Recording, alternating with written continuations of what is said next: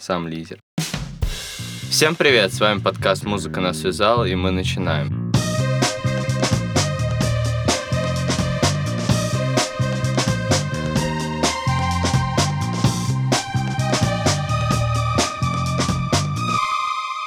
С вами, как всегда, ведущий Егор, музыкант и ваш концертный агент Павел Павел. Стабецкий. Да, всем привет. Всем здорово. Как у вас дела? Рассказывайте в комментариях.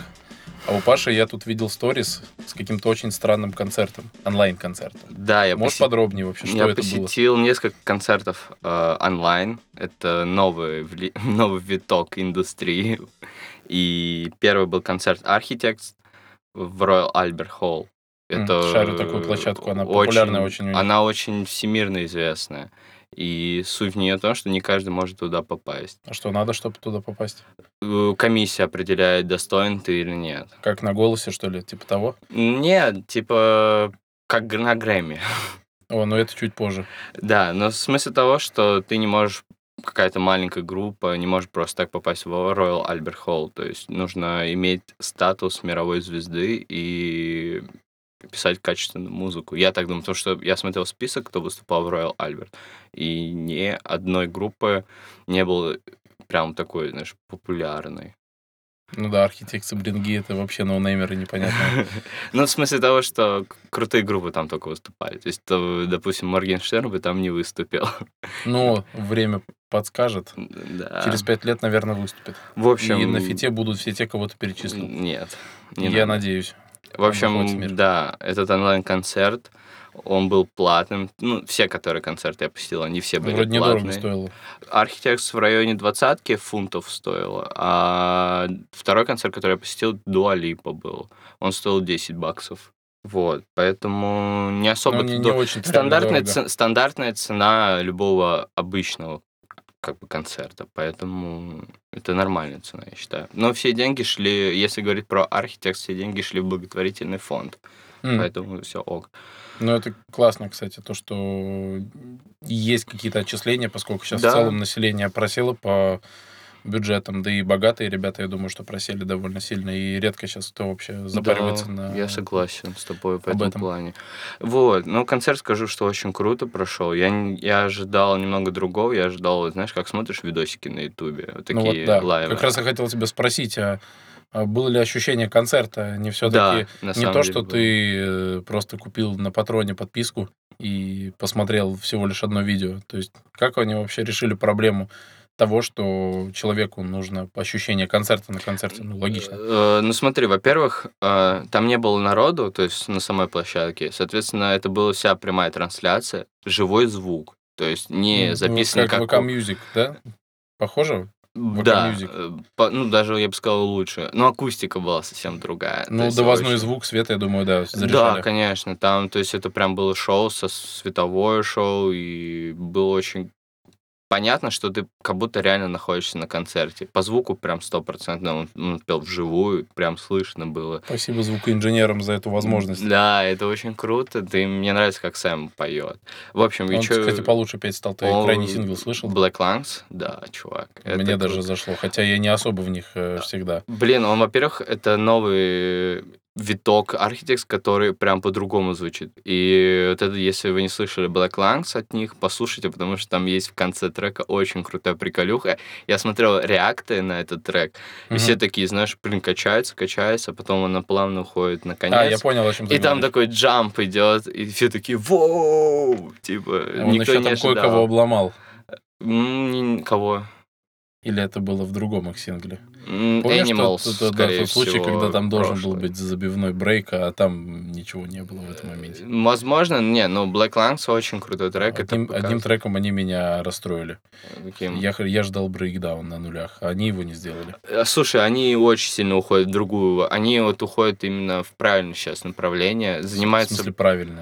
э, то, что это я называю это натуральной эволюцией группы. Ух. Э, когда, ну, слушай, это естественно. Вспомни Bring Me The Horizon, который э, эволюционировали в The Spirit. Не кажется ли тебе, что это копирка на брингов, они посмотрели? то, Вообще что ни разу. у этих, у, получается, у братьев их дела пошли в гору с тех пор, как они сильно опопсели. И они такие, да, зачем мы будем играть э, жесткий металл, можно играть поп. Не согласен, чувак. Они оставили, а, они ос- оставили свой именно почерк, и Сэм просто улучшил вокал, и они не стали нем- попсовее. Они также вот э, на том же уровне по металкору, э, то есть брейки есть, э, гролл есть, скрим есть, э, которые известны Сэма Картер, который ты узнаешь из тысячи. Мгм. И ну, единственное, они убрали его блях. Типа Ну, вот вот это жалко, да. ну, это не жалко. Даже Сэм сказал, что он, ему надоело это делать. Типа, нужно двигаться типа, вперед. Поэтому я думаю, что ребятам только будет круто. Многие удивились этому изменению, но я не согласен, это очень крутое изменение. Не, ну, Даже Animals показал то, что ребята могут жестко играть, но при этом это слушабельно. Ну, главное, чтобы они не начали британский инди-рок играть. Нет, слушай, там проектом же занялся теперь Дан Сирл, это их барабанщик, ко- раньше занимался продюсерством Том Сирл, его брат, который, к сожалению, ушел из жизни из-за болезни. Но сейчас как бы взял группу на себя Дан, и он сказал, что будет новый звук, будет все по-другому. И это реально слышно, что новый звук. Они начали по-новому прям играть. И я скажу, что даже этот концерт они очень классно сыграли. Они, кстати, презентовали еще два трека. Они уже вроде как выложили даже просто на стриминговые сервисы концертную запись. А, Можно ну, как послушать... Гринги сделали ну, с Альберт Холла. Да, да, А, да. ну То вот есть можно послушать даже вот эти даже два трека. диск. По сути, уже мы услышали четыре трека, которые скоро, в которые выйдут 26 февраля э, на все стриминговые платформы. И можно понять, что от них ждать. Ну, блин, мне вот их эти два трека, которые они презентовали, они реально очень крутые. Не, мне тоже зашло. Вот мне давно ничего от Архов так не заходило. Да, Последнее, что я от крутые. них слушал, это, по-моему, The Here and Now назывался альбом. Ну, Ну, такой довольно старый уже. Я не понимаю, почему они тебе не нравятся, потому что Ну, ты наверное, вроде любишь металкор и вот это Я все. люблю чуть-чуть Это даже не другой. металкор, это melodic хардкор. Ну, всё-таки у них очень Мне не прогрессивная очень штука. нравится каждый день есть одну и ту же гречку. А, Я бы не сказал, что каждый альбом их это одно и то же. Ну, э, это долго дискуссия, во-первых. Да, это очень оставим это долго. на следующий да. выпуск, может быть. А второй концерт это был Дуа Липа. Это британская поп-певица. Ты, ты, наверное, я смотрю на твое лицо, ты она удивлен. брита- я, по-моему, она не британская. Она, блин, если она из углубляться, она у нее албанский, Косово, ан- у нее албанские корни, но она родилась в Британии. Не А, суть, она, окей, ладно. она считается британчиной. Исторический факт от Павла Ставецкого. Да, и- вот. И ты удивишься, что я ходил на поп-концерт, но я пошел, потому что мне интересно было, что сделает Дуа Липа в э, онлайн-концерте. Но мне кажется, там ее бригада очень жестко постаралась тем, Очень. чтобы всем зашло. Очень грандиозное шоу. Вот э, есть же мюзикл The Great Show, э, где Хью Джекман играл. Вот, блин, чувак, реально можно назвать The Great Show. Во-первых, очень много костюмов ярких, образы, которые принимал на себя Дуа Липа. Мгм. Это очень круто все сочеталось с ее песнями. Там было очень много гостевых э, вокалистов, которые и певиц, которые у нее есть на песнях. Это там Майли Сайрус, Элтон Джон приходил на ее концерт. Я такой думаю, вау. Неплохо она так дед. себе вписала. Да, деда. то есть там очень много было ее друзей, которые выступали с ней вместе. И само шоу очень реально интересно. То есть это не просто, где она кривляется на сцене, а там еще какое-то происходит действие, э, какие-то Ну, в танцы. условиях того, что люди это не посмотрят живьем, можно было там действительно наворотить и заснять. Да, это очень круто. Но она не, ну, то есть это прямая трансляция, все тоже вживую это дело. Мне нравится, чем мне нравится американский, а британский бизнес музыкальный, что они все свои шоу, даже если это онлайн, они все это вживую делают. Ну, Потому что ты классно. слышишь, что живой звук. И она побила рекорд вообще типа мировой из всех онлайн-концертов. Она собрала больше всего аудитории. Это 5 миллионов людей. Куплено было билетов 5 миллионов. А, нифига. А Да. как сервер себя вел? Слушай, не сервер вылетало? не, не, вообще не вылетал. Все очень круто Блин, ну было. класс, что ребята, возвращаясь к той теме, о которой мы в первом выпуске говорили насчет запрета на концерты, то, что кто-то пытается каким-то образом противостоять и что-то поправить. Да, ситуацию. это очень круто. И на самом деле еще фишка ее именно вот это выступление, выручка с оффлайновых концертов выросла, ну, билеты, соответственно, начали покупать больше. У нее выручка выросла, выросла на 25%. Ну, это как пробник, на это, самом деле, можно грубо говоря, рассматривать, да, как пробник за 10 долларов, ты такой, ну да, типа круто, На иначе я сцене, пойду. да, ок, поэтому Да, то есть вживую достойное посмотреть. шоу. Вот, в общем-то, я знаешь, что хотел спросить, как ты думаешь, в будущем есть же такая возможность, что онлайн-концерты заменят обычные наши концерты, обычные наши походы на концерты. Ну, блин, я бы не сказал, что заменят. Я больше про то, что они будут существовать как-то сообща. То есть это в каких-то случаях будет оправдано, например, если группа, например, внутриамериканский какой-нибудь рынок, то есть куча целая поп-панка такого в нулевых была. В Британии куча э, групп, которые там за пределы не поедут в Россию, ну то есть Мгм. они просто не соберут. А на онлайн для всего мира сыграть, например, почему нет? То есть Мгм. тебе, по сути, без разницы же, откуда ты зайдешь на их сайт, и ты побудешь на концерте. Плюс еще нужно все-таки аудиторию воспитывать под то, чтобы люди платили за такое, потому что, мне кажется, в головах многих людей это до сих пор просто ролик на Ютубе, не более того. Вот. Они посмотрят их в записи. Ну, а я могу сказать, что касаемо этих концертов, сливали, но YouTube их сразу же Ну, это понятно, потому что деньги серьезные, люди серьезно вкинули, и я думаю, что там нельзя было так просто взять и отдать эфир. Ну и возвращаясь к вопросу, я думаю, что по большей части не будет такого, поскольку эпидемия, она не навсегда, и концертная деятельность возобновится. Вопрос лишь в том, в каком виде это будет пребывать первые пару-тройку лет. А уверен то, что это будет развиваться, но не уверен в том, что это захватит прям. То есть, Ну, мне кажется, это больше будет каким-то образом работать на маленькие группы, которые не в состоянии, например, арендовать себе целый стадиум лайф, например, на свое Мгм. выступление. И это помогло бы аудиторию, например, расширить.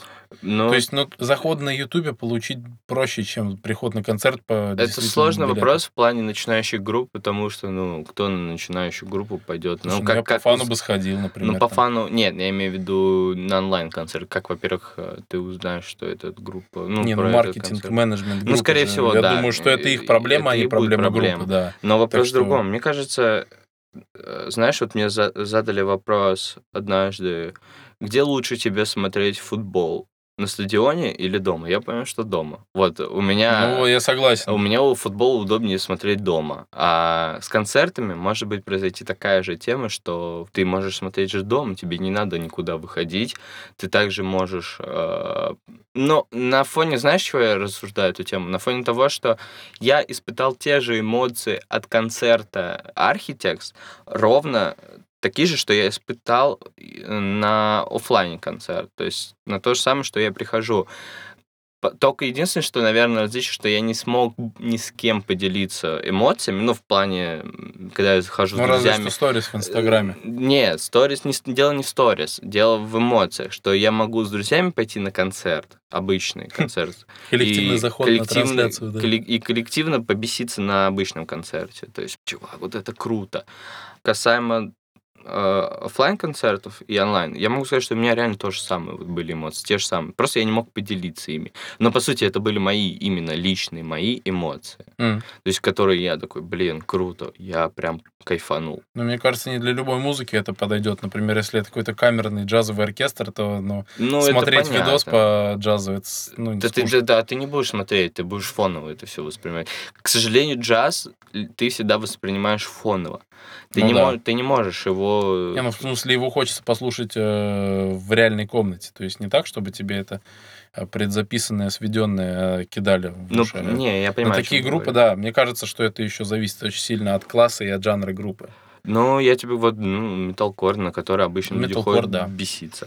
Вот. Даже качество звука, наверное, лучше будет, чем обычно на металкоре, если Ну, ты зависимости, какие у тебя... Если ты помнишь, какие были концерты еще лет 10 назад, план когда металкор в Россию приезжал, и план там Б.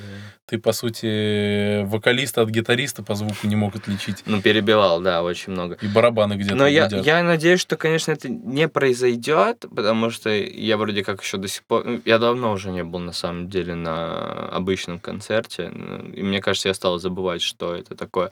И, скорее всего, из-за того, что проходят новости до 22 года, это все опять задержится. И что, если это правда, и рынок рухнет в России, соответственно, мы будем ну, довольствоваться только именно Онлайн. онлайном. Ну да, я Ну, как я раз типа, это и говорит. о том, Поэтому я думаю, что это когда-то дозаменит. Ну, мне так кажется. Ну, мне кажется, не очень скоро. Либо это будет временной мерой, либо это будет не скоро. Ну, возможно. Вот. Напишите в комментариях, что вы думаете по этому поводу, или нам на почту music на собакаяндекс.ру. Мы с Егором подумаем над вашими вопросами и рассуждениями и озвучим их в подкасте. Да, самое интересное, я думаю, что озвучим прям с именем автора, и это Да. будет классно. Да, ребят, пишите. Слушай, ну 2020 год был чертовски неудачным, но я хочу закончить его на высокой ноте. И Кит Кади выпустил третий свой музыкальный сериал, Так, который называется Man on the Moon. а, The Chosen.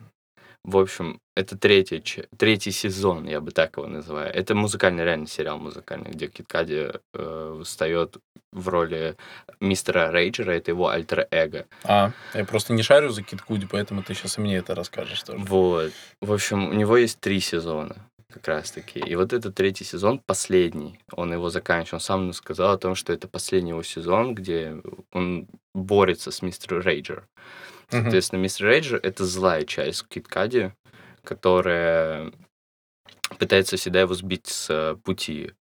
И в третьей части он рассказывает как раз, что он обрел это счастье, он обрел покой, и сейчас идет финальная битва, где он... Ну, это реально так звучит, то есть это как бы это пафосно не звучало, но мы все боремся со своим внутренним «я», и Кит Кади не э, тот же самый человек, что и мы, у него тоже есть какие-то злые помыслы, всякие злые поступки. Злой гений. Зл- Ну, не... ну да, он гений. Вот. В общем, э, это очень крутой альбом, чувак. Это настолько крутой. Я его послушал, он вышел ночью, я его послушал просто на одном дыхании. Там много фитов, там есть скепта. э, Это прям дрил. Со скепты, да. Скепта там сделал прям дрил. Интересно, интересно. Очень круто. И на самом деле, последний раз, когда он дел- делал этот сериал, это был второй сезон как раз, Man on the Moon, и это выходило в 2010 году.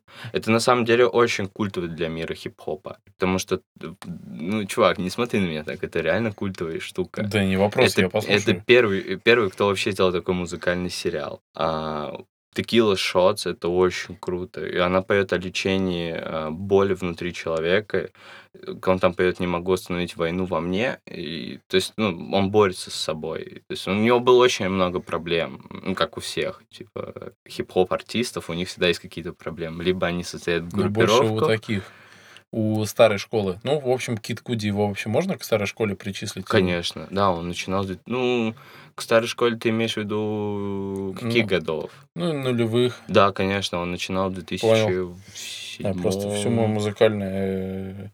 Все мое музыкальное он как-то обошел мимо. То есть я почему-то никогда на него особо внимания не обращал. Ну, Но вот как человеку, мне, как который не знает, кто он такой, что бы ты посоветовал послушать с этого релиза? Я цел, целиком, чуваки, надо слушать релиз, честно. Понял. Ну, вообще, The Void, очень крутой трек. Мгм. Он прям въедается у тебя в голове, и с самого начала у тебя прям припев, он седает, и ты начинаешь такой, да, круто, круто. Да, я думаю, что многие еще не успели послушать, так что если хотите хип-хоп, если вам нужно что-то новое от не очень новых, то Паша советует его. Можно, извиняюсь, я перебью сейчас. Так. Он очень такой психоделики очень много. Я вот что я хотел сказать. Очень много психоделики. И он очень, знаешь, такой прям космический. То есть тебя окунает вот этот весь э, космос, и ты реально как будто последний твой миг, вот идешь на Луну вверх. А, блин, класс. Очень круто. Если есть какая-то, да, идея, которая тянется много лет, Слушай, но эта идея уже тянется практически лет э, 20. Ну, это его, видимо, какой-то прикол раз в 10 лет выпускать какую-то главу. Да, Да, Типа это, того, да? это да? то есть, ну, это реально вот история его мистера Рейджерса, вот этого альтер который как раз он показывает борьбу между этим человеком, который вот, которого он ненавидит больше всего Мгм. на свете, и именно Киткади. То есть это два человека борются между собой и пытаются встать на первостепенное то есть место, ну, Ну, то есть на первое горы. место царь горы, что да, вот он будет либо так вести свой образ жизни, либо так. И в третьей части он как раз говорит, что я обрел счастье, покой, но мистер Рейджер все равно возвращается, и ему нужно просто добить его, то есть убрать из своей жизни. Поэтому я больше советую даже не просто его слушать, а еще текст читать. Ну есть- и, наверное, всю трилогию тогда. Да, да, Если трилогию не знает, обязательно. Обязательно. Я, например, до этого момента не обращал внимания, но сейчас мне стало интересно, я, наверное, даже послушаю. А ты там про скепту говорил, что Мгм. вот, и как раз о нем хотел. Он тут э, со своим корешем DWE выпустил Грайм Бенгер Dawn. А, Вообще он в последнее время заметил, что возвращался именно к корневому звуку скепта, то есть это там какие-нибудь начало десятых годов, там такой прям уличный такой, андеграундный грайм лондонский. Ну да, надо понимать, что он из Англии. В Ну Англии принято читать грайм. Либо дрил. Вот, да. Ну, там именно такой алдово-граймовый звук. Мгм. Вот. Э, Соответственно, это релиз, который я бы мог посоветовать тем, кто не знает, что такое грайм. Это очень хорошее ознакомление с жанром в рамках того, каким он мог бы быть тогда, если бы были э, качественные синтезаторы и тогда и, и вот такие, э, скажем, технические приколы. То Мгм. есть раньше ребята либо нарочито делали плохой звук, чтобы подчеркнуть тем самым свою гаражность и причастность к андеграунду. То есть пытаются люди вернуть, как в рок-музыке. То есть раньше рокеры, они как делали? Они играли на винтажном оборудовании не потому, что оно винтажное, а потому что не было другого. Вот. А сейчас а, многие ребята используют старые э, кабинеты какие-то гитарные, возможно, бас-гитары, электрогитары, синтезаторы, для того, чтобы подчеркнуть дань уважения к тому, вот с чего они набирались этого. А, Соответственно, Skepta, мне кажется, и ровно с тем же посылом выпустили этот фит, потому как, э, мне кажется, он все-таки скучает по временам, когда это было очень модно. И не факт, что это так просто уйдет. Я думаю, что даже в какой-то степени он вернул такой классический британский London Grime Мгм. в массы. Ну, учитывая то, насколько большой этот артист, я думаю, что у него получится это сделать. Слушай, я просто не слушаю еще этот трек, надо послушать. Я просто, я на самом деле не знаю разницу между under, э, именно undergrime и современным грайм, потому что ну, я знаю Штормзи. Это, я так понимаю, Штормзи и это уже современный грайм. Как тебе сказать, они немного отличаются. Мгм. То есть, если смотреть, какие еще граймы были, были JME, это тоже кореш, скепты, Мгм. Они все, насколько я знаю, с одного района. У них как-то по району звук отличался. Ну, то есть, ну, с аналогией, ну, с нашими рэперами. То Мгм. есть, есть там GONE.Fludd, есть, получается, Федук, и есть kizaru, есть Моргенштерн. То есть, это все в целом русский рэп, если так можно их обобщить. Но различия какие-то имеются. То есть, ну, так же и они. То есть, grime, он не просто 140 битов и 8 Ну, вот я, да. да. нет, они, конечно, и отличаются. Но по большей части отличие, наверное, в качестве звука и в их аудитории. То есть андеграунд, по сути, это то, когда ты читаешь в основном за улицы, ты читаешь о том же, о чем читали наши рэперы там по типу АК-47 в свои лучшие годы. Просто за счет английского языка это так сильно не врезается Мгм. в тебе в уши. А как только человек становится более-менее популярным, медийным, уже можно к попу его каким-то образом причислять, то он ведь уже не может говорить о том, что он бедный. Вот. И, соответственно, другие темы начинают его волновать. И он может прочитать о том, какие у него классные цепи, например, или какие у него классные тачки. М. Вот. Ну, в андеграунде не принято читать о богатстве. Вот. Ну, я В понимаю. андеграунде принято читать о том, как все плохо. Соответственно, это как с Оливером Сайксом. Как он пел про то, что его никто не понимает. Такой бедный миллионер, господи, успокойте его. Ну да, есть. Слушай, касаемо Британии, у меня на самом деле только практически все новости из Британии. Надо открывать нам, мне кажется, филиал а, British News. Они, мне кажется, должны спонсировать меня. А, Британия ребят, меня должна Э, спонсировать. Напишите в комментариях, э, если вы хотите слышать только про британскую музыку. Да нет, я, конечно, и слушаю и я надеюсь, американскую что музыку, вам интересно и российскую что-то но просто в Британии сейчас происходит какой-то расцвет. Именно В Америке музыка- сейчас не до этого. В Америке, да, сейчас, скорее всего, не до этого. Но касаемо Британии, реально скажу, что многие возвращаются, многие появляются, э, новые артисты появляются, так скажем, просто.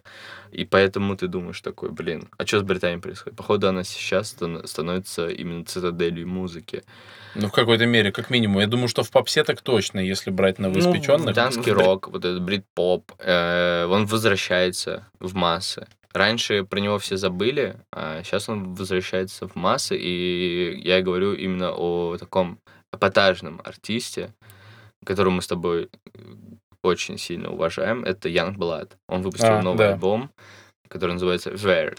Э, у меня, кстати, вопрос. Э, Я сейчас, знаешь, какой вопрос? Потому что я очень много видел комментариев э, по поводу спора. Так. Как вы относитесь к Янгбладу сейчас? Какой лучше Янгблад? Старый Янгблад или новый Янгблад? И почему-то многие говорят о том, что старый Янгблад куда круче. Ну, я увидел это только, знаешь, в одном э, на, на одном форуме увидел, типа, где писали все про то, что Янгблад э, старый лучше, чем сейчас новый. Мне интересно, что ты думаешь по этому поводу. Ну, все мои любимые треки Янгблада, они так или иначе тоже со старых его а работ. ты новый альбом слушал? А, не успел. А, крайний релиз, который я у него застал, это фит э, с Bring Me The Horizon. Ну, это Obey. их Obey. Но если брать именно его конкретное творчество, это тот альбом, на котором Hope for an Underrated Youth был трек. Obey? Нет. Не-не-не-не. Hope for an Underrated Youth. Ну, это, это крайняя епишка миньончик. Вот это последнее, что я у него услышал. Но мой любимый трек у него это Parents все равно. Но это И старый. Loner, да. А, Старый в- все-таки мне больше отдавал тем, чего я хотел э, А я услышать. тебе скажу наоборот, что новый альбом именно даст тебе то, что ты и хочешь и ищешь. И я хочу что- новых оазис. Поскольку Галлахер и братья не хотят возвращаться на сцену, Так я вот, хочу, чтобы кто-то это сделал за них. Так вот, я тебе скажу, что новый альбом, он сосредотачивает в себе много всего. А первое, что он, это показывает ностальгию нам 2007 года. Welcome to the Black Parade. Во многих треках отчетливо слышно влияние этого конкретно альбома. Прям отчетливо слышно. Но по нему видно было, что он явно копал под э, Джерарда Уэя, хотя он, бы да, начальными его образами и в какой-то моменте даже расщепом. манерой вокала Да, вот очень. как раз об этом. И да, и в этом альбоме чувствуется, что Джаред Уэй как-то повлиял на именно Янгблада. И, кстати, что я узнал? Янгблад из британского Диснея. Он выступал раньше на... Ну, играл в каком-то сериале А, э, в Диснее. Я не знаю, в каком я случайно... ну, такой, наткнулся. мультяшный, да. Но раньше он выглядел не так эпатажно, как э, сейчас. Раньше он был примерный рок-мальчик, такой из бойс-бенда, а сейчас он уже такой прям Sex Pistols. Ну да, вот с Сидом Вишезом есть что-то схожее. Да, и, в общем, он выпустил новый альбом. Э, Я очень советую послушать тебе и всем, чтобы понять, что чувак может и круче, чем его прошлая работа, потому что она со- как бы сосредотачивает в себе и то, что реально чувак из Лондона, ну, из Англии, прям слышно этот британский звук. Это Ice Cream Man слышно треки очень четливо. Это в Charity слышно, как он британец. Прям вот такой возрождает эту британскую музыку. Также э, есть э, трек, который называется Friend with Death, где тебя он по-любому заинтересует, потому что там начало из Саботаж Beastie Boys. М, То есть прям вот это, когда гитарный риф вступает, и где кто-то в, из Beastie Boys кричит. Ну, это... э, Я помню. Ну, я, я сейчас не могу повторить именно вот этот крик, Ага. потому что это будет очень крипово смотреть, Ну да, слушаться. я думаю, Но что ты понимаешь, поверят на э, да. саботаж, Да, помнишь, конечно. вот это, вот, вот он прям точно копирует этот же крик. Это очень круто, потому что понимаешь, чем он тоже вдохновлялся. Единственный трек, который мне там не понравился, это Machine Gun Kelly. Это единственный трек в их э, совместной работе, который мне не очень зашел. Потому что, ну, мне кажется, им уже надоело работать. Точнее, не то, что надоело, они уже сделали все, что могли вместе. Поэтому Ну вот а да, этот у трек... них в последнее время много же много было хитов, совместных, да. и поэтому вот этот трек, он не очень удачный. Но, блин, реально, все 40 минут альбома я понимаю, чем вдохновлялся человек, чем он живет и о чем он думает. То есть, несмотря на свой эпатаж, человек показывает, что это самостоятельно, профессионально выполненная работа. Этот Так мне кажется, это связано. То есть то, что он эпатажный же ведь для того, чтобы привлечь внимание к не чему-то. только. Он в жизни такой сейчас. Да посмотри его Ну, все вжился в интервью. образ настолько, что он ему понравился. Мне кажется, да, он вжился в образ, потому что я вижу совместное общение с Оливером Сайксом, мы очень много говорим про Ну, они Оливера. вроде по соседству но они, живут. они, нет, они, оказывается, родились в одном городе, Шеффилде, но уехали. По-моему, с Донкастера нет? Разве? Не, Он, а, я смотрел, короче, Брин, ну, Брингиш делает сериал этот мини. Да. Вот, я читал и смотрел этот сериал, и оказывается, типа, когда Янгбал спрашивает, типа, ты из Шеффилда? Он такой, да, и я тоже из Шеффилда. А, Вот, типа, и они там обсуждали именно Шеффилд. какие-то локальные Локальные мемасы, да. мемасики, да. вот. Этот трек, на самом деле, остро социальный. Не в плане о политике, а в плане жизни молодых людей. В Лондоне проблем, вообще сейчас многие лондонцы поют о том, что в Лондоне проблемы именно молодежи. Как раз-таки о том, что много суицидов совершается молодыми, молодым поколением в Лондоне. Либо это алкашка, либо это наркотики, что это плохо. Это очень плохо. И они по этому поводу поют, потому что многие себя, ну, знаешь, как тебе объяснить? Ну, вот у нас в России есть эта гомофобная часть. Э, Да. В Англии, она, а в Англии, в Америке она тоже есть. И многие люди скрывают это. И он поет о том, что как раз-таки не нужно скрывать ничего, нужно именно быть таким, какой ты есть. Надо быть самим собой. И Youngblood поддерживает молодое поколение в этом плане. Не, Этот ну это альбом круто. очень такой э, достаточно ли- лиричный, я бы сказал. И треки, ну, они вдохновляшки, так я их называю. типа, Ну да, ты, послушав их, ты к чему-то да, конкретному можешь прийти. да. А у меня тут новости из Чехии, столицы Чехии. Понятно. всё понятно. Да, Егор Ярушин и новый альбом его команды, которая Марина. У Да. него был Abyss Watching Me, но он приостановил пока что деятельность. Не знаю, как это... Ну, Но Марина это самый первый его проект Да, был. я, я еще с Cold Case еще... м, Всем привет, с вами Егор Ярушин, и мы начинаем. Да. Привет, Егор, если вдруг нас слышишь. Так вот, и альбом а, D2 A Never Ending Rain. А, довольно странное вообще было решение начать играть дедкор в 2019 снова, когда ты... Когда ты Да, хейтил и последние не 2-3 понимал. года ты постоянно поливал это, скажем так, Э, Да. не самыми приятными... И еще говорил о том, что ой, смешивать два языка, это так странно. Ну, блин, ну классный на самом деле альбом получился. Да. Понятное дело, что я еще до того, как он вышел, слышал половину этих песен, с синглами он их Да, выпускал. пускай. А, и Cry Miga, и Bleach City, и Fact and Files. В принципе, это, как бы я мог об этом альбоме сказать, это если абстрагироваться от того, что Егор является блогером и фронтменом этого коллектива, я бы послушал его и без него. Ну, То Там есть- много фитов интересных, на самом деле. да, на самом деле там есть фит и с э, группой Outcast, которые тоже не так давно, если можно выразиться, отпочковались от э, старого состава Так Amatory, собравшись. Это самый старый, воедино, самый да. первый состав Amatory, вроде, если не ошибаюсь. Ну, Один из- многие Один из, да, ну вот они записывали, насколько я помню, книгу мертвых, они с, э, на этом альбоме вместе Да, были. да, да. До сих пор, кстати, любимый альбом Amatory. Да. Именно этот, да. И я все еще слушаю такое, да. Не кривляйся. Вот. И что я могу сказать? А, также Valiant Hearts, группа, с которой, кстати, у них получилось свести, наконец, многострадальный фит Джонни Крейга и Егора Ярушина. Да, это очень есть на давний рофл, да. когда Егор Ярушин такой, ой, мы так с Джонни Крейгом такие классные друзья, я уехал в Чехию и написал моему корешу Джонни Крейгу, Джонни Крейг, давай запишем с тобой feat, вот тебе полторашка. А Джонни Крейг сказал, спасибо, братан, и пошел дальше героин. А полторашку он так и не вернул. Но, э, да ладно, подкаст не об этом. Если что, ну то просто это попробуем- странно. Ну, я Это думаю, очень что мы странно. можем попробовать позвать Егора к нам в какой-нибудь выпуск и, и поговорим об этом. Хорошо, Побольше? не, ладно. Не, я Вот. согласен. Если Егор будет согласен поговорить об этом, то, ну, и вообще, в принципе, поговорить о музыкальной индустрии, то ок.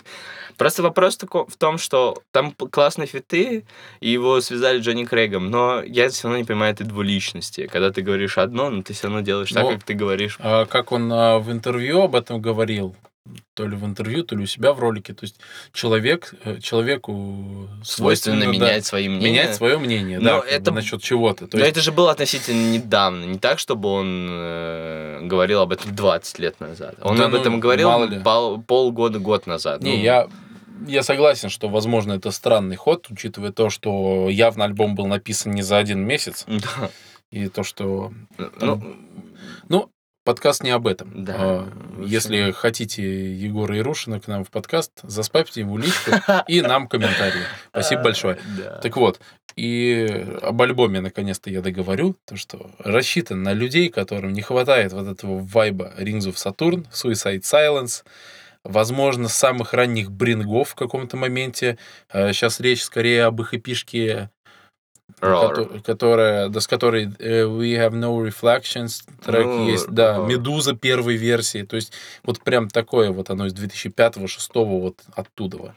Странный За- за- очень забавный релиз э, в том плане, то что сейчас такое вообще почти никто не пишет. Мгм. А я, как фанат, очень хотел, чтобы кто-нибудь написал. И вот Егор Ярушин решил мою проблему. А любому поставил бы такую довольно хорошую восьмерку. Не кидайся в меня ничем, я сейчас объясню. Почему, почему не 10? Потому что все-таки ну, на уровне идеи не сильно удивил. Но на уровне реализации того самого музла из тех лет на новом звуке очень классная работа и мне не врезается, например, акцент также в уши. То есть... А у него же вроде не так все плохо с акцентом. У него вообще я слышал то, что у него английский-то такой довольно порядочный. У него нормальный английский, у него даже чешский очень хороший. Нет, к но... Егору как бы таких претензий особо-то нет, но тут, тут иногда моменты вот эти двуличные, ну, типа, они меня сбивают с толку. Ну... А как вокалист, чистый вокал у него хороший. Единственное, да. что вот километры я... он испортил. Это шутка. Ну, типа, все говорят, что он испортил километры на новом Нам альбоме нужно держаться на, в трендах, поэтому мы будем так да, говорить. Ну, Егор, типа, не обижайся, мы хорошо к тебе относимся. Я на самом деле не понимаю, как он там испортил. Единственное, что мне не понравилось в километрах, это именно что слышно другая запись. То есть это не, не Просто один он трек. меня иначе из друзей удалит, если ты Понял, ладно. А у тебя что интересно? Слушай, э, вокалист как раз-таки, если мы говорим о любимых группах с Егором Ярушиным, рубрика, но любимая группа с Егором Ярушиным Dance Giving Dance. А. А, их вокалист новый, уже новый, так угу. скажем, Тилян, выпустил... Ну, как новый? Ну, уже, уже был с ним Уже альбом. был, но это как бы последний вокалист Dance Giving Dance. Крайний, Тилян. вот так. Я надеюсь, что последний, потому что не надо больше. Не, ну, Тилиан не... хорош прям. Тилиан охрененный. И я хочу сказать, что он выпустил свой сольный э, трек новый, Dose называется. Этот трек очень крутой, потому что он отличается от прошлых его сольных работ, где был преимущественно был больше попа, а сейчас этот трек, э, он эпически выражен именно жестким гитарным э, рифами и попсовыми жесткими гитарными рифами. Э, драйвовые синтезаторы и тяжелые прогрессивные басовые партии с его, знаешь, вот фирменным а, многослойным вокалом. Вот мне нравятся такие треки. И вот Тилиан сделал такой трек, это очень круто. Э, Тилиан всегда меня поражал своим вокалом, насколько он может. Ну, ты же вообще в курсе, в чем фишка вокала кроется? Э, его Нас... расщеп кроет. Э, то, что у него какая-то есть болезнь. У него, да, у него какая-то фигня со связками.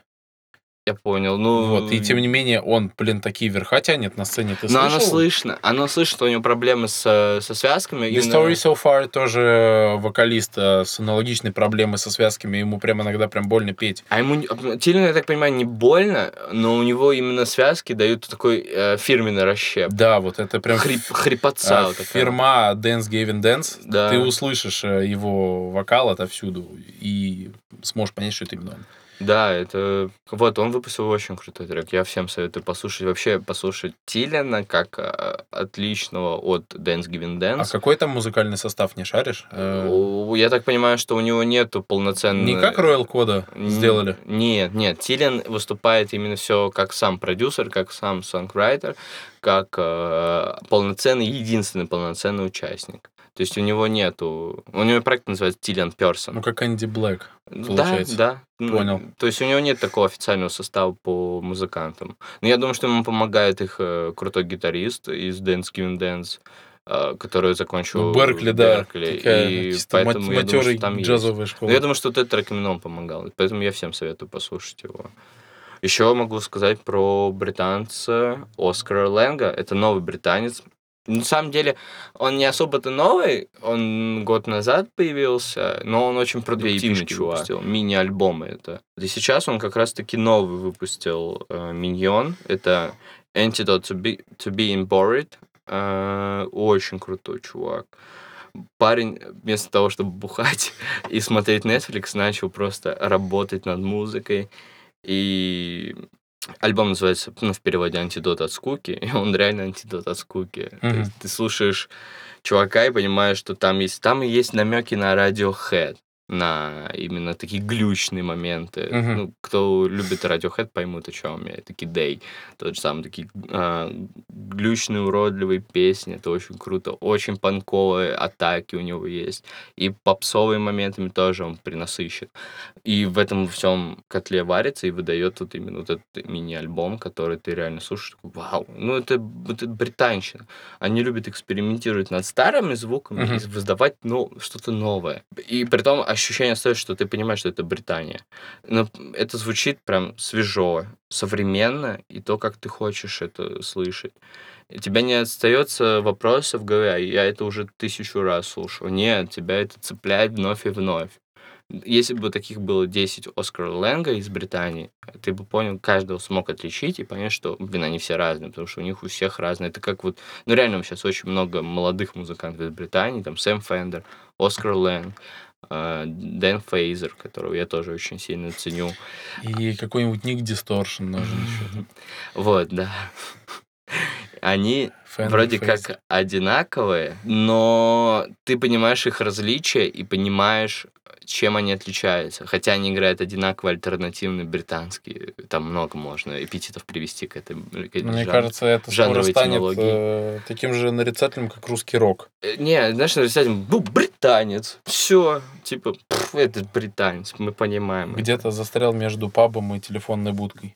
Да, и, в общем, у него очень крутой трек, это Pretty Princess. Блин, я всем советую его сначала послушать, потому что, ну, оазис, чувак, там слышно оазис. Мне кажется, каждый британец вдохновлялся ими в какой-то степени, поскольку такая довольно а, сценообразующая музыка. Тот же Wonderwall, тот же Don't Look Back in Anger, тот же Да, Champagne Supernova. Мне больше начало интерес... ну, не интересно, а меня цепляет в этом во всем, что Лэнг, он готов попробовать новые вещи, готов поэкспериментировать, и все все равно выйдет с очень блестящим результатом. Вот, мне это очень нравится. Ну, круто, на самом деле. Да. А пусть подписчики тоже напишут. Да, я, мы, да, я думаю, надо вам послушать и высказать свое мнение о нашей... Может, мы вообще полную фигню собираем. Да, вы э, тоже помогайте нам развивать нашу эту Слушай, рубрику. да, это очень круто. Если Потому будет что- взаимодействие, коннект какой-то с нашими зрителями.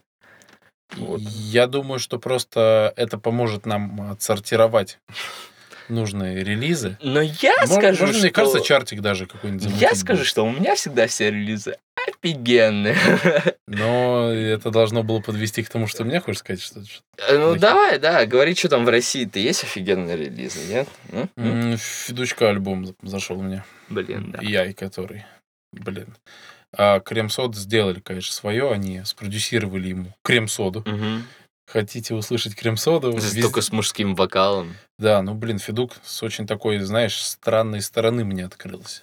Я все-таки, когда раньше слушал его такие хиты, как «Хлопья летят наверх», «Около футбола», а, «Розовое вино». Ты как-то очень странно соединил. Я все слушал. Хлоп- Нет, я имею в виду образ Федука. Хлопья летят наверх, где Федук представляется тебе романтичным, таким милым парнем, и около футбольчик, где Федук, ну, типа, именно тот чувак с э, Ну вот, то есть такая некоторая биполярка у меня в, плане Федука образовывалась Мгм. в голове, а здесь он, короче, добил это э, этим альбомом. Да, я согласен с То тобой полностью. Я теперь вообще не могу понять, как он как человек.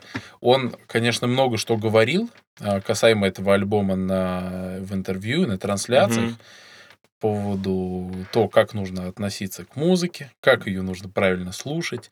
Мне кажется, это была максимально такая человая запись, поскольку каждый трек он сделан, как будто это вот они просто угорали, сидели в комнате, а давай запишем вот это, короче. Ну, я думаю, да, так и было. Песня «Маяк» топ, личный топ, вот всем советую с Мгм. того альбома. Ну и Бенгер, конечно. Бенгер, скорее всего, и так все уже слышали. Ну, Бенгер, да, популярный. Ну, я, ну, кстати, знаешь, что прикольно, что мне понравился этот альбом тем, что даже не в плане музыкальности он мне понравился, а в плане, что наконец-таки написал Федук танцевальный альбом, который... Ну, мне кажется, его давно тянуло. который, нет, знаешь, э, к тому, что который наконец-таки будет играть из каждого утюга и заменит розовое вино. Ну, то есть, когда ты Ну, приходишь на кажется, всё-таки- тусовки, блин, везде одно и то же играет. И нету такой новой музыки, которая бы зацепляла тебя в клубах. И как раз-таки Яй, мне кажется, часть, большая часть треков будет оттуда. Мне кажется, оно даже будет где-то больше в европейских ротациях, потому что это чисто европейский звук. Ну, то, что Крем-сода делает хаус, техно-хаус, да. И мне кажется, какая-нибудь Германия, Австрия, может Да. быть. Что-то оттуда. Я не уверен, что это в России так сильно зайдет, как у них бы это Да нет, зашло. почему? Э, Я, я, я, я на сто процентов уверен, что Бенгер тот же будет теперь играть на всех э, тусовках. Вместо розового вина. Понимаешь? э, в Либо тусов- вместе. Либо вместе. Ну, как бы э, проблема всех клубов в том, что они играют уже практически пять... По сколько розовому вину? Сколько? Ну, года три. Года три уже играет одно розовое вино. Ну, и там добавляя какую-то фигню, но из такого качественного поп-альбомов и треков, вот э, Яй, как раз-таки, мне кажется, это будет новое звучание клубов. Ну, потому что должно. Да, задали заменять. планку нового Единственное, клубного. что у меня претензии к Крем-Соде, что они сделали ровно то же самое, что они делали со своей основной вокалисткой, то есть их прошлые альбомы, там никаких больше вечеринок, или «Сердце Холод», вот этот трек у них был, который а, очень похоже то, что они делали вместе с Федуком. Мне кажется, это проблема их ограничений, то есть э, жанровых ограничений. Ну да, э, не намеренно, возможно, себя в эти хаосные Мгм. рамки засунули. И хотели именно хаос-альбом сделать. Но он получился, и мне нравится, что Федук такой, типа, с музыкой нужно заниматься сексом. Такой, да, чувак, ты прав. Ну, типа, мне нравится, когда ты, ты понимаешь, на самом деле, интуитивно понимаешь, когда человек пишет музыку, и он с ней вот входит какой-то контакт, именно даже интимный Некоторая контакт. химия, да. Некоторая химия происходит, а, и ты понимаешь, и тебе он нравится больше. Здесь ты вроде тоже понимаешь, что тут была какая-то именно химическая связь. Да. И я на самом деле бы сказал, что всем музыкантам надо так делать. Не- даже Подход если очень хороший, да. Ой, такой должен быть подход. Можно изначально. сделать классно, просто пропустив это через призму своего ощущения Да, музыки. там. вообще музыка, мне кажется, должна писаться на, на эмоциях, на ощущениях. Но многие, Потому я что думаю, я- делают. Именно в работе всегда, в, музыкаль... в музыкальной сфере, в работе всегда использую интуицию. Моя интуиция реально меня никогда ни разу не подводила. И в плане... Я знаю, кто выстрелит, кто не выстрелит, и кого надо вести сразу же, потому что он через пару месяцев выстрелит. То есть у меня вот эта интуиция есть, и я ей всегда пользуюсь, даже когда там слушаю твою музыку или чью-то другую знакомую музыку, я понимаю, чувак, здесь что-то не хватает, или все здесь, все то, что нужно. То есть оставляй и выпускай. То есть у меня вот эта интуиция очень... да, есть такое на я самом деле. благодарен, не знаю кому, но я благодарен, наверное, что она у меня развита в этом плане. То есть я ее как-то развил. Кайф. Да, касаемо Федука, блин, ну реально крутой альбом. То есть новый виток поп Да, это не звучит как классический фидук, это интересно. Ну, образ разрушился. Да. У меня образ был Федука, то, что он романтик гай, который посвящает все свои строки девушкам и... Больше Инстаграм, он вечно постит себя, вот, лицо прям. Ну, а тут, блин, Федук вообще читает о каком-то пацанском, такой думаешь. Ну, Не, у него были, у конечно, него задатки были- так читать. Ну, когда Были, но именно в треках иногда такой, там что-то коллаж марихуана, такой, что, Федук, ты или это? Не, это круто, на самом деле, очень круто. И в мире хип-хопа это, наверное, быть искренним, это важно. Ну, по сути, это одно из немногих, за что тебя, в принципе, могут слушать. То есть, э, читать о том, что с тобой действительно происходит, интересней. Мгм. Тебе не нужно перекручивать смыслы и придумывать несуществующих фактов. А мне кажется, это, в принципе, та ролевая модель, при которой ты максимально хорошо сможешь сделать, и тебе не будет стыдно за то, что ты читал. Потому что это действительно было в твоей жизни, и это э, как-то на тебя повлияло. Мгм. Вот, так что я думаю, что да, я здесь с тобой соглашусь. Касаемо искренности, самые искренние музыканты это рок-музыканты и металкорщики. Да, да. Э, Every Time I Die выпустили два новых трека, которые гря- грядет к новому альбому. Но они не анонсировали дату, но я думаю, что он выйдет в феврале, потому что там вроде сетка датная пустая. Я думаю, что они выйдут в феврале. Короче, Every Time I Die выпустили свои же треки, которые были в 2016 они последний раз выпускали Low Teens. Мгм. Все то же самое, но чувствуются изменения какие-то в плане звука, они экспериментируют, потому что там вышел трек, который прям оглядывается на текущее состояние мира и говорит, что жизнь это наказание, и только худшие из нас процветают. И ты такой, блин, ну да, так и есть. Ну, то есть такой, понимаешь, какой тяжелый дарковый металл. Да. А вот э, второй трек, который Desperate Pleasure называется, использует более оптимистический подход и отвергает э, именно вот нигилизм. И аксилист, э, как это правильно называется? Ну, короче, такое отношение к миру предвзятое, так это назовем. А, понял. Вот, поэтому я советую послушать тем, кто любит metalcore. Ну, Every Time Я I не Die. слышал тоже, кстати. Every Time I Die это типа, блин, легенды металкора. Parkway Drive тоже, плюс-минус, Да. там же летали. И э, камбэк, ну, я не знаю, знаешь ты их или нет, из Британии. Это группа Devil Sold His Soul. Что-то слышал, но не слушал. Короче, это очень древняя тоже группа. Они сделали камбэк, выпустили сингл э, Beyond Reach. Про melodic hardcore, металкор можно сказать, что он звучит как melodic hardcore и металкор, поэтому, типа, это круто. Ну, для Ну, тех, для тех фанатов, нравится, да. Я не могу сказать как-то многословно про это все. Просто это звучит так, как мы ждем от этого всего. То есть от этой именно каноничненько сцены канонично, да. Но, как бы, блин, он вокал подтянул, дай боже, просто. То есть мне прям зацепило. Тоже надо будет заценить. То что давно я на металкор внимания не обращал. Только Да. Егор Ярушин. И То потому что смотрю его уже лет пять, наверное. Егор, Почти. теперь у тебя нет выхода, ты должен приходить на Да. шоу к своим фанаткам. Приходи. Мы найдем себе фанаток в России. Да.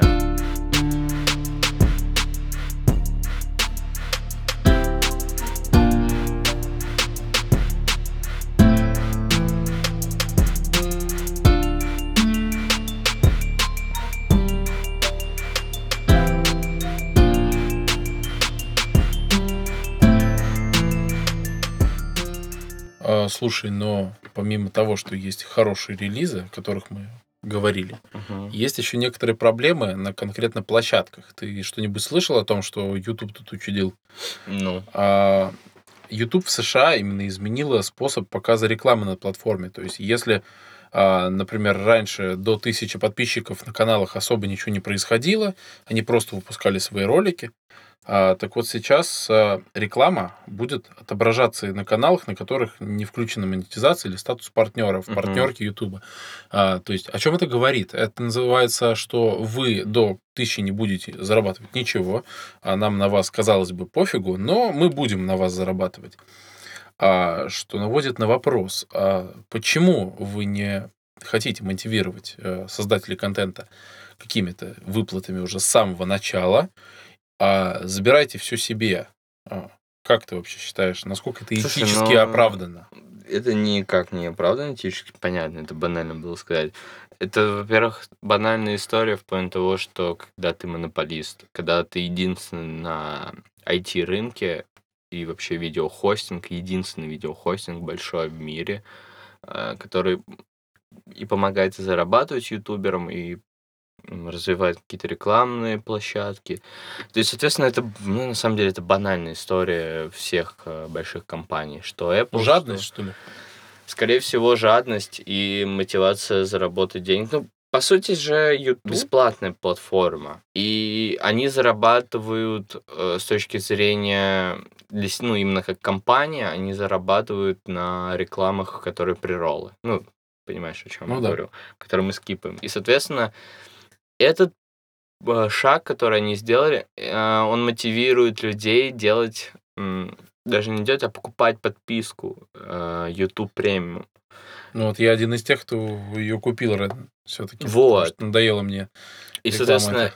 понятно, что раньше не было этой рекламы, когда у тебя маленькая аудитория, а сейчас э, появились эти приролы.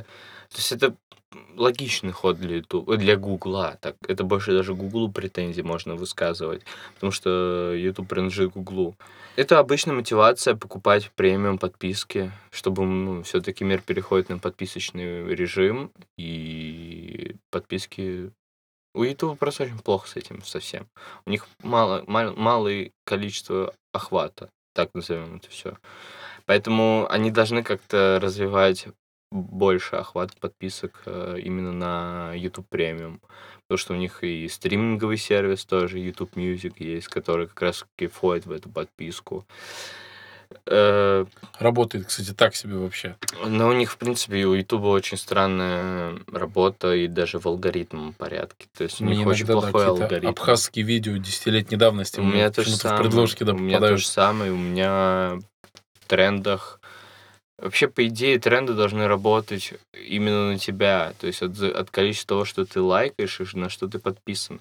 И та же тема, что YouTube заставляет блогеров э, говорить о том, что, ребят, подписывайтесь на мой канал, ставьте колокольчик, ставьте лайки. Это не потому, что там нужно ему популярность и рекорды ставить. За счет того, что ты лайкаешь, за счет того, что ты подписываешься и ставишь колокольчики, YouTube алгоритм начинает только так работать. Соответственно, ты поставил лайк, чем больше лайков, тем больше ты появляешься в топе. Соответственно, чем ты больше фоловишь, тем больше у тебя они в ленте показывают, то есть именно то, что ты фоловишь. Ну да. И колокольчик, который именно отображает. То есть колокольчик, это, знаешь, это самый главный финальный этап, когда ты понимаешь, что если ты нажал на колокольчик, алгоритм такой, о, тебе это интересно.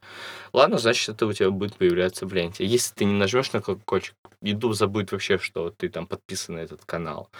Очень странная работа YouTube в этом плане, и этот ход тоже. Он, он странный и очень несправедливый, как и с Apple, когда они 30% делали за стартапы. То есть, ну, вообще, в Ну, об этом мы принципе, уже когда-то да, разговаривали. Это, Да. с одной стороны, это вроде бы и часть игры, поскольку Я, на рынке. ну, я до сих пор с тобой не согласен в этом плане, потому что это очень такая деликатная тема, но касаемо Ютуба, блин, ну, ребят, монетизируйте это сразу сначала и сделайте, ладно, сделайте алгоритм, чтобы молодые блогеры могли попадать в тренды. А в ТикТоке как раз-таки очень крутой алгоритм.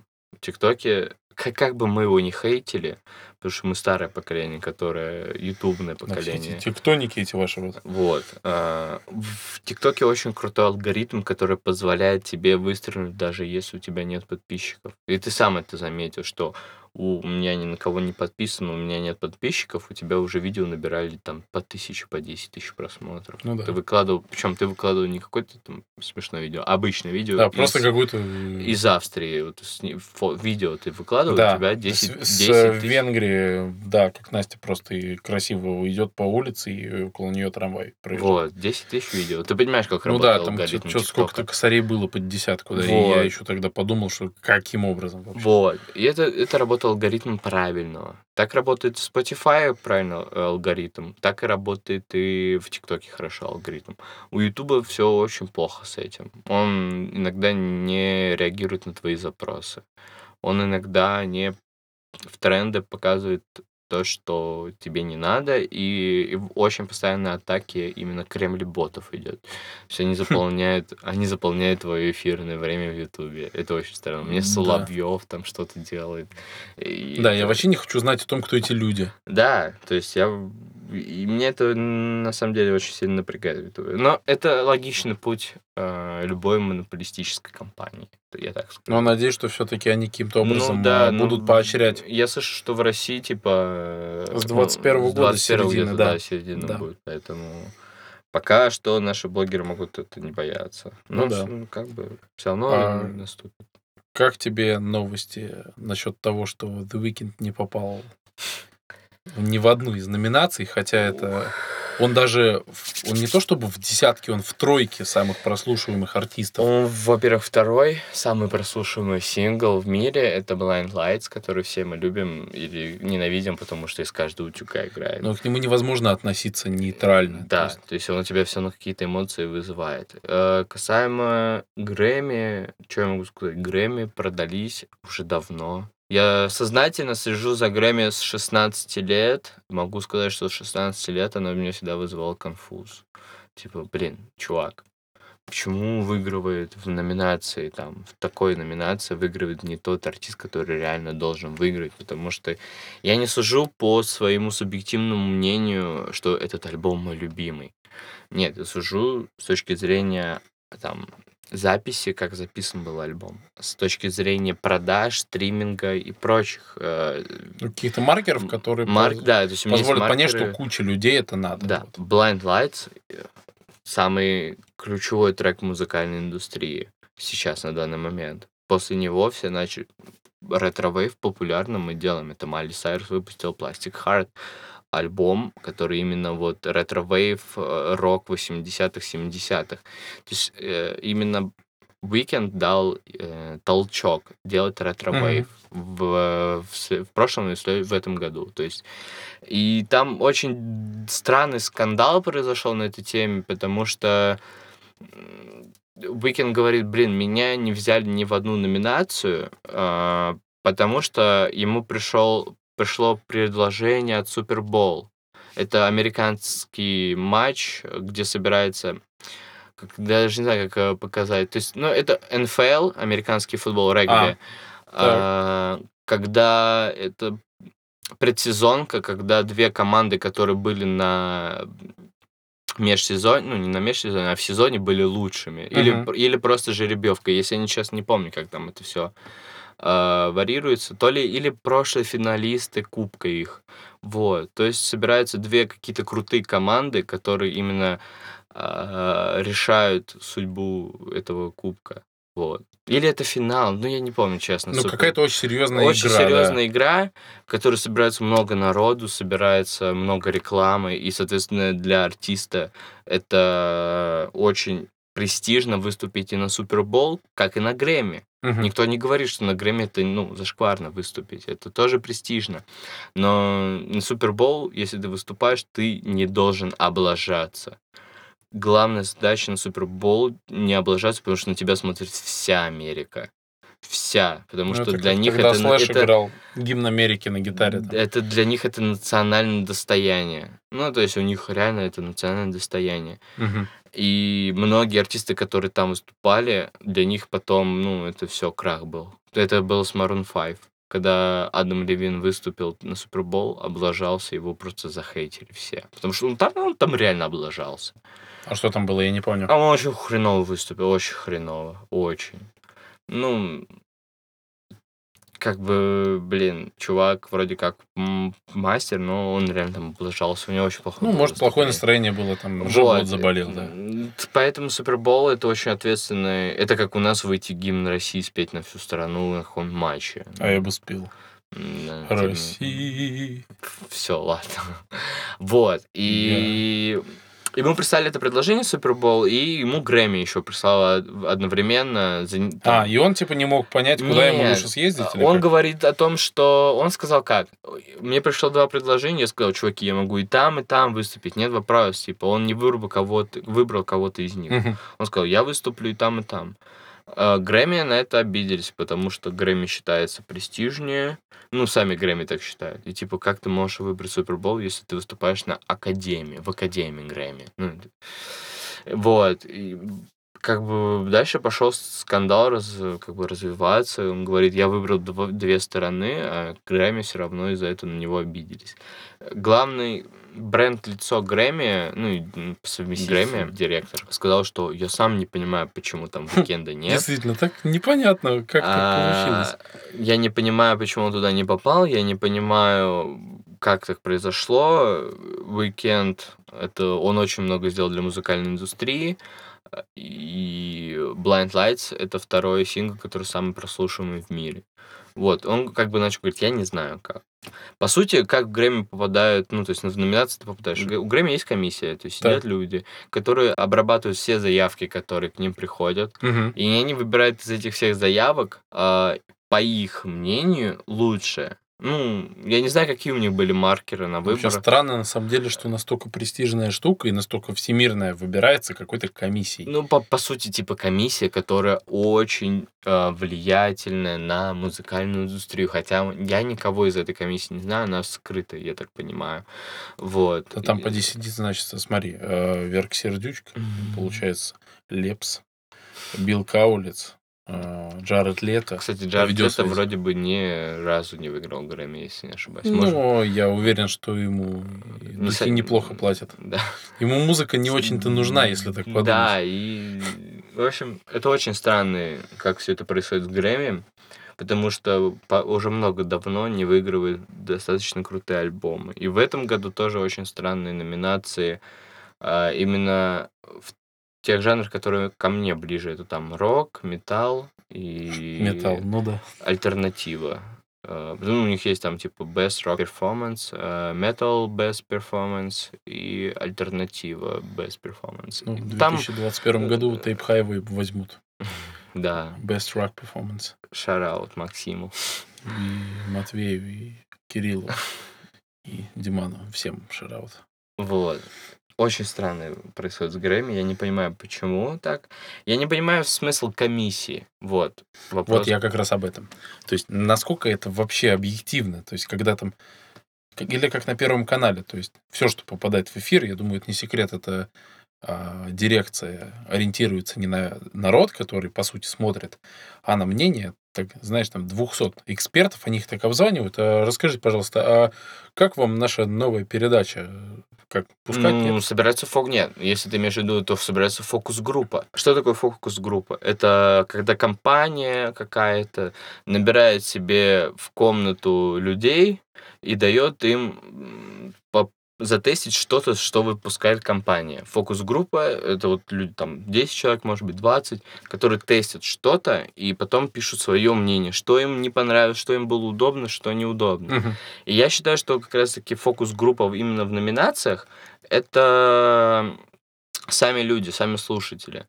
Э, Касаемо Урганта, у них шеф-редактора сидят. Э, Шеф, есть отвечающий за определенную рубрику в Урганте, за выступление. То есть шеф есть шеф-редактор музыкальный, который сидит человек и выбирает именно, что должно играть в Урганте на выступлениях. Там Фивер те же самые, или там Ну да, Буйрак, танк, дайте танк. То есть музыкальный шеф-редактор сам определяет, что он определяет не по своему желанию, по хотелке, а по освещенности и массовости этой группы. Мгм. Соответственно, я считаю, что в Грэмми тоже должна быть такая история. Касаемо кому дать Грэмми, должны выбирать люди. Определенно люди. Э, Какая-то была награда, где то ли MTV, то ли New Music Express делали, то ли Alt Press. Не помню, в общем. Где ты... А, GQ, вообще GQ. Так. Это очень было круто. У GQ в этом году была премия, ну, они вручают, каждый там, премия Человек года, вот это все, где они пишут, кого бы, ну, то есть они говорят, чуваки, пишите нам в журнале, кого бы хотели на эту премию. И все просто там фанаты херачат, типа того, того, того, того, того. И они из этого большого списка того, что им фанаты там кого-то нахерачили, они выбирают. Потому что, ну, понятно, что Моргенштерн выиграл это, это понятно. 99% людей в этом зале не знают, кто я такой. Это цитата Оксимирона Да. и Моргенштерна. Ну, в общем, Мирон Шараут. мне нравится, когда люди сами выбирают, кого, кому вручить награду. Это как раз показательно то, что в зале люди не в курсе, но в целом люди как бы Это понимают. создает интригу Да. какую-то. Вот. Э, Второй момент. Абель сказал, он же Weeknd, Абель, э, сказал, что корруп- коррупции очень много. Я с этим тоже согласен частично. Я не знаю всю суть Грэмми, как там все движется, но мне кажется, что многие донатят, чтобы получить эту статуэтку. Вопрос просто, зачем эта статуэтка? Мне вот именно вопрос в том, что зачем нужна именно эта статуэтка, что она тебе дает. Мне кажется, она ничего такого не дает, она просто дает как бы, похвалить свой ЧСВ. Ну, Дрейк тут тоже высказывался на эту тему, предложил создать вообще новую музыкальную премию. Мгм. Если мы рассматриваем мир, в котором есть какие-то музыкальные премии, но которые должны быть а, как-то все-таки, да, более про людей, вот как GQ. А конкретно он в сторис писал, я вот запечатлел себе то, что он писал, сейчас я вам прям э, зачитаю текст, как он был. А, Мне кажется, нам стоит перестать каждый год удивляться несоответствию между той музыкой, которая действительно важна, и наградами. Пора признать то, что когда-то было высшей формой признания, может больше не иметь никакого значения для нынешних артистов и тех, кто придет им на смену. Это то же самое, что ждать, пока ваш родственник исправится, но он просто не в силах себя изменить. А на днях я сказал, что у The Weeknd точно будет альбом или песня года, и высказал множество других логичных предположений, но чего этого не случилось. Сейчас самое время кому-то запустить что-то новое, что мы сможем развить со временем. А, Дрейк как раз-таки говорит о том, то, что по сути у нас и происходит в том же Грэмми, а в том же нашем, например, на Первом канале, вот я сегодня очень много Первого канала, а, «Голубой огонек» тот же возьми, или там наши какие, «Золотой граммофон» у нас же называется, да? Новая волна, золотой граммофон. Да, там же одни и те же лица уже, которые десяток лет получают Согласен. эти граммофоны несчастные. Мне кажется, там какой-нибудь Филипп Киркоров, он уже он отдохнуть хочет, там, съездить в, Сочи, по- поплавать. А у него уже в Кремле все э, его выступления на 15 лет вперед уже прописаны. То, что здесь ты выиграешь, мы тебе сразу скажем, ты выиграешь. Ты должен здесь... Да, мне кажется, он сам, понимаешь, у нас в России, как сказал, поперечный бандитизм. Музыкальный бандитизм. Э, что ты, ну, это была история, я как-нибудь расскажу про Аллу Борисовну Пугачеву, и она такая очень странная. В общем, у нас есть, по сути, те же масоны, в кавычках. Так. Это Алла Борисовна, это Филипп Бедросович, без кого ты не пройдешь. То есть она там... Ну, я расскажу какую-нибудь историю, где Так. они А, могут... Ставьте э, лайки, и мы выпустим эту историю. где они Отдельным могут подкастом. решать, кто будет что делать, кто будет петь, кто и не будет петь. То есть зеленый свет будет давать артистам. Вот. В России это так работает. И все эти золотые граммофоны, которые получает Киркоров постоянно, это не просто так.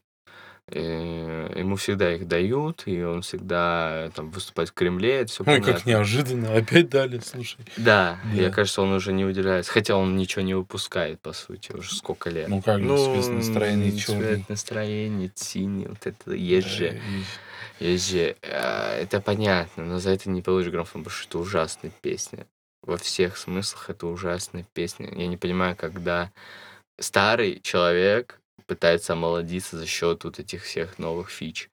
Когда твоя какая ну, мама, бабушка кажется, о, это кринж. Ты такой, «А, так не говори так. И когда она начинает, да ладно, чила, ты такой, «А». Да, Типа, тебя бля. дергает от того, что... От чего дергает меня, Да. когда ты со мной пытаешься разговаривать на московском диалекте. И кипя. Вот. И, короче, суть в том, что в Америке немного по-другому э, работает эта история, но она должна работать на фанов. То есть на фан-сервис, на фановую публику. Ну, Вот. естественно, то, что, по сути, эти же люди тебя и слушают. Да. А причем здесь вообще мнение э, какой-то коллегии судейской, которых мне лично, на самом деле, когда я музыку слушаю, мне плевать, есть у исполнителя Грэмми. Я слушаю хорошую музыку. Это как говорить о том, что музыка да, может быть э, плохой, Мгм. Просто потому, что ее плохо сыграли. Вот я тут недавно смотрел э, интервьюшку, ну как не интервью, наверное, даже обзор, обзор Мгм. а, на то, почему простая музыка и тупая музыка э, кажется привлекательней, поскольку нужно уметь делать хорошо, чтобы сделать плохо. Мгм. Но, например, э, если брать то, что выигрывает э, чарты места у нас, мне кажется, что там все-таки сделано нарочито плохо. Не потому, что так хотел автор, а потому, что они по-другому не умеют. Странность в том, что почему это вообще в чартах. Ну, скорее всего, это безграмотность этой аудитории. Это, мне кажется, Я так просто это могу только ку- сказать. купленность э, плейлистов. А, да, тоже, на самом деле, как По попасть... сути же можно ведь выйти на кураторов тех же Spotify. Конечно, можно. И ты можешь, на самом деле, есть еще очень легкий способ. Надо купить свой трек с разных аккаунтов, э, 20 м, 10 тысяч, короче, раз, это там 2000 рублей всего будет стоить, и тогда ты будешь в топе. Вот, это, это я тут так по- поразмыслил, как можно еще там пропиарить э, альбомчик. Ну, Давай мы не будем просто так э, это сейчас рассказывать. Ну, в общем, Тысяча я- лайков на этом выпуске, и мы вам подробно расскажем, Мо- как вы можете Очень много способов, как там пройти эти все тернии, но главный вопрос просто в том, что все можно купить. Вот. Ну, Ну, конечно. но Spotify, Я думаю, что это даже Spotify нельзя сомнений. купить, к, счастью или сожалению, потому что ну, туда очень сложно попасть за счет того, что там алгоритм работает немного по-другому. Его, во-первых, никто не пытался даже так э, обойти эту систему Spotify. Есть кураторы, да, которым, типа, ты можешь работать с кураторами, но э, ты им должен доказать, почему твой трек а, круче. То есть... э, Ну да, ты из себя что-то представлять должен. да, поэтому Spotify немного по-другому работает в этом плане. И также с премиями, то есть кто-то донатит. Но я не понимаю, просто вопрос главный, я не понимаю, зачем покупать премию. За что она тебе дает в Ну, итоге, перед в мамой конечном? там это такой, Ну, смотри, это же я бред. крутой. Это же бред. Никто же не будет тебя... Да все про эту Грэмми забудут. Через пару лет все про Грэмми забудут. То, Если что... трек блеклый, то там ни одна Грэмми Да не даже, даже если трек крутой, что типа, Weeknd получит Грэмми, тоже есть какая даже- разница, получил он или нет. Он и так, мы и так с тобой знаем, и все знают, что он сделал очень большой вклад в индустрию Да? музыкальную. Как раз об этом и начало и говорили. Да. Вот это. И э, разве это не первостепенное и первоначальное? Я считаю, да, то, что, во-первых, премия это такое довольно сомнительное Я понимаю, как это, знаешь, как статус, куда там к нам приезжает семикратная обладательница Грэмми Тейлор Свифт. Окей, это звучит статус, но мне кажется, это не решает. Ну, конечно. Это бонус больше, наверное, чем определяющий фактор, да. Ну, что, бонус между показать, у кого пипирка больше? Ну, Ну, типа странно. того, да. Ну, это какая-то российская ментальность уже, тебе не кажется? кажется. Поэтому я и не обращаю внимания на Грэмми статус релизов. Ну, это, да Вообще без бы- разницы. Ты бы кидал заявку в Грэмми, если бы ты мог? Нет, зачем? Я бы лучше новый трек выпустил, чтобы фанаты порадовались, потому что я что-то выпустил. А а на статус песни, ну, платина. Мне кажется, Да. сейчас цифры решают больше. чем- Да. Это Платиновый статус альбома куда круче, чем Грэмми статус. С одной стороны, да, и вот знаешь, что я думаю? А если вот Иманбек, э, чувак, который сделал ремикс на Сейнт Джон из говна и палки, Мгм. как он говорит, э, который разошелся миллиардным тиражом, эм, вот если он выиграет эту премию Грэмми, да, это же будет первый человек из СНГ, который взял премию Грэмми, мировую премию. Ну, вряд ли он выкупал это право. Не, он не выкупал, бесспорно. Я не к тому, я говорю к тому, что с, с этой точки зрения все начнут в России говорить, ха, типа, мы взяли Грэмми, мы крутые. Ну, то есть, для кого-то это будет какой-то э, шанс на то, что они крутые. Ну, то есть, показать свою крутость, свою... И я думаю, что в таком только ключе играет Грэмми роль. Типа, ну и то, на самом деле, я не разделял бы этих эмоций. Это заслуга не меня, как жителя этого клочка земли, а артиста. То есть артист Ну, классный. конечно, да. Вот. Ну, так что на меня это, Мне ни- кажется, это будет- никакого влияния, в общем-то, не Мне оказывает. кажется, это будет типа чужие заслуги. э, будут, ну, наш любой русский человек будет чужие заслуги показывать как свои. Ну, типа, Типа, того, вот, да. смотрите, мы- я из России, и Мамбек из Казахстана, мы братья СНГ, и вот типа он да. взял Грэмми. Вот Мне эта тема не близка Тоже вообще. непонятно, и поэтому мне хочется какого-то народного фидбэка от голосования.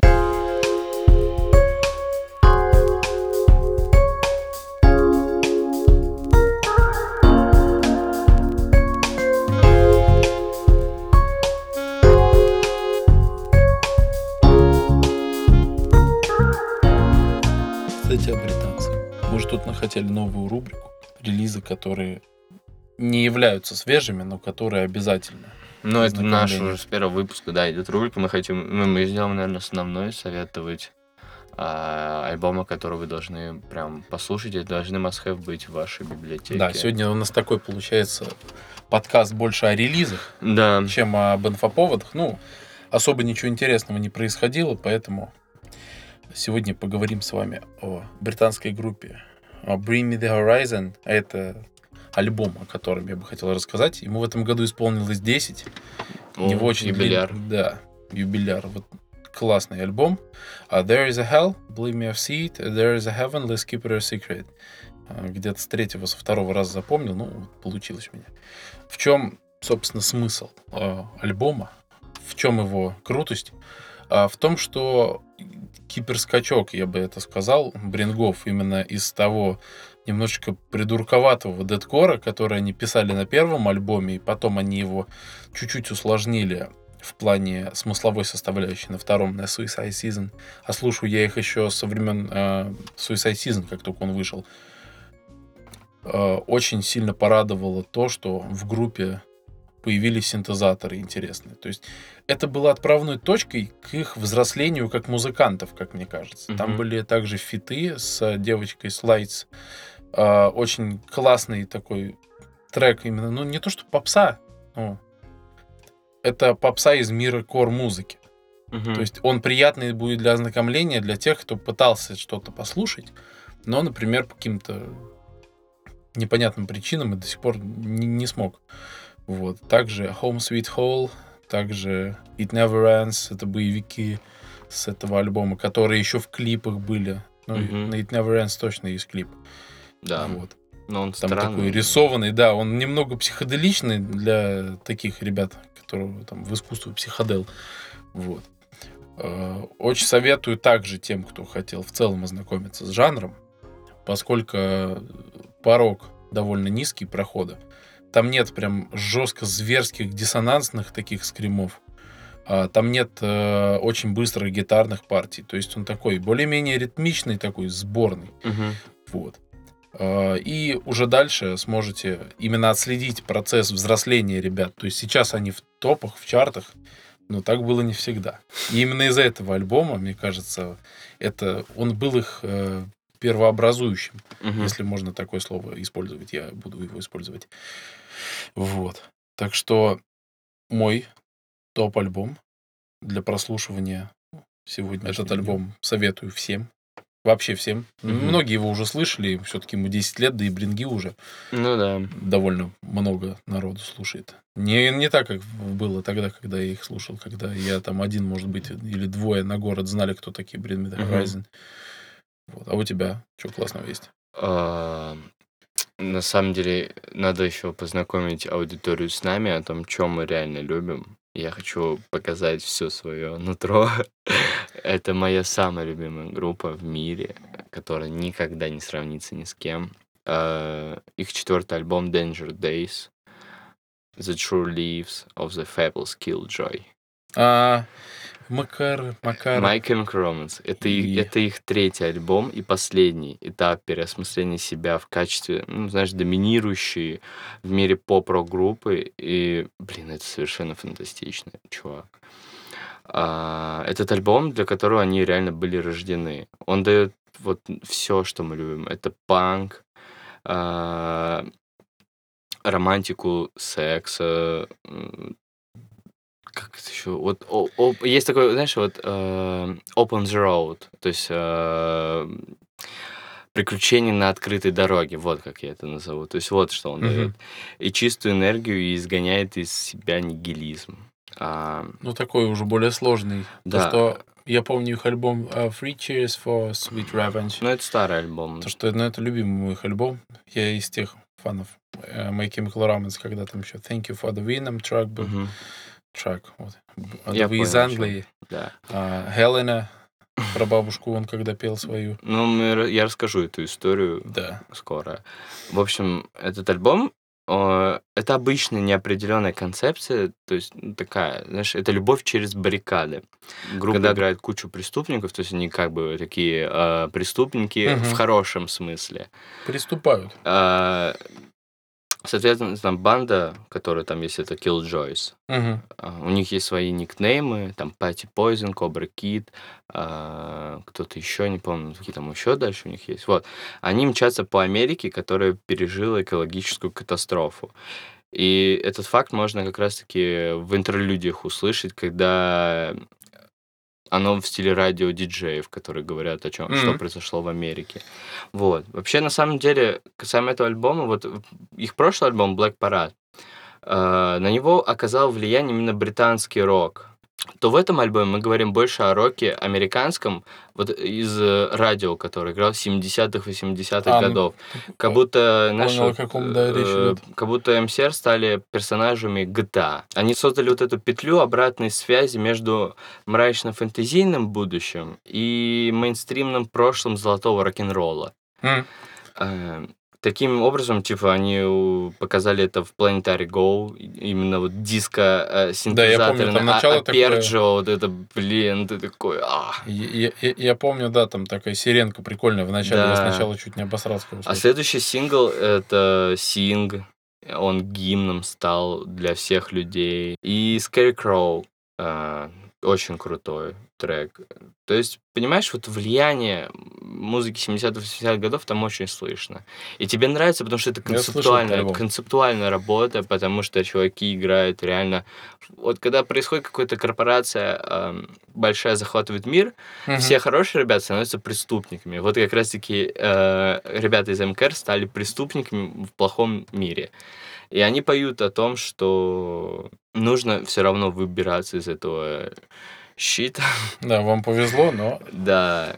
надо переставать быть говнюками. Ну, они очень амбициозно выпустили альбом. Вот Жалко, Danger что потом Days. распались, конечно, не, не, не так уж и получается после этого Да. релиза. Но реально, этот альбом очень потрясающий. Ты окунаешься в эту эстетику 70-х, 80-х годов. Ты начинаешь подпевать вместе с ними. У них вот реально они создают гимны. Да, я согласен. И это я тут круто. не напел вот не так давно как раз. Ну, это гимн- was- Ну, это гимн старый, но я про Danger Days, я не- это другие гимны. Я советую им послушать, потому что, во-первых, это мо- э, моя любимая группа навеки. Вот именно поэтому, чтобы все послушали. Да, чтобы вы поняли, что какой я говнарь. Но я люблю ребят. Да, он любит ребят, это правда. Скотина. Ну ладно, ничего, не будем скрывать. Да, Паша у нас такой на стиле модный.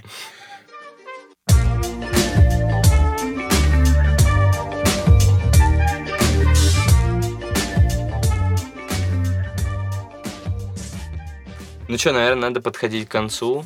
Да, слушай, сегодня, да. Сегодня был такой релизный, релизный. релизный. Вот. Спасибо большое, что вы нас послушали. Ставьте А, нам ставьте лайки. лайки, Пишите, какой из релизов Да. вам понравился больше всего после того, как их всех послушаете. Я надеюсь, что вы их послушаете, потому что мы же не зря это все. Да, и под- Да. подписывайтесь на все наши подкастерские платформы, где мы есть. Подкастер. А, Надо создать на платформу. Слушай, Подкастер. подкастер. Слушайте наши плейлисты, ссылки будут в описании. И пишите нам music на собакаяндекс.ру. Мы можете ответим. спросить просто, как дела. Да, Мы можете нам ответим, как у нас хейтить. дела. Хейтить Можете нас хейтить. Делайте, что хотите. Да. Это ваше дело. Да, Но мы вам советуем послушать то, о чем мы говорили да. а, в нашем выпуске. Спасибо большое Спасибо. всем за внимание. До свидания.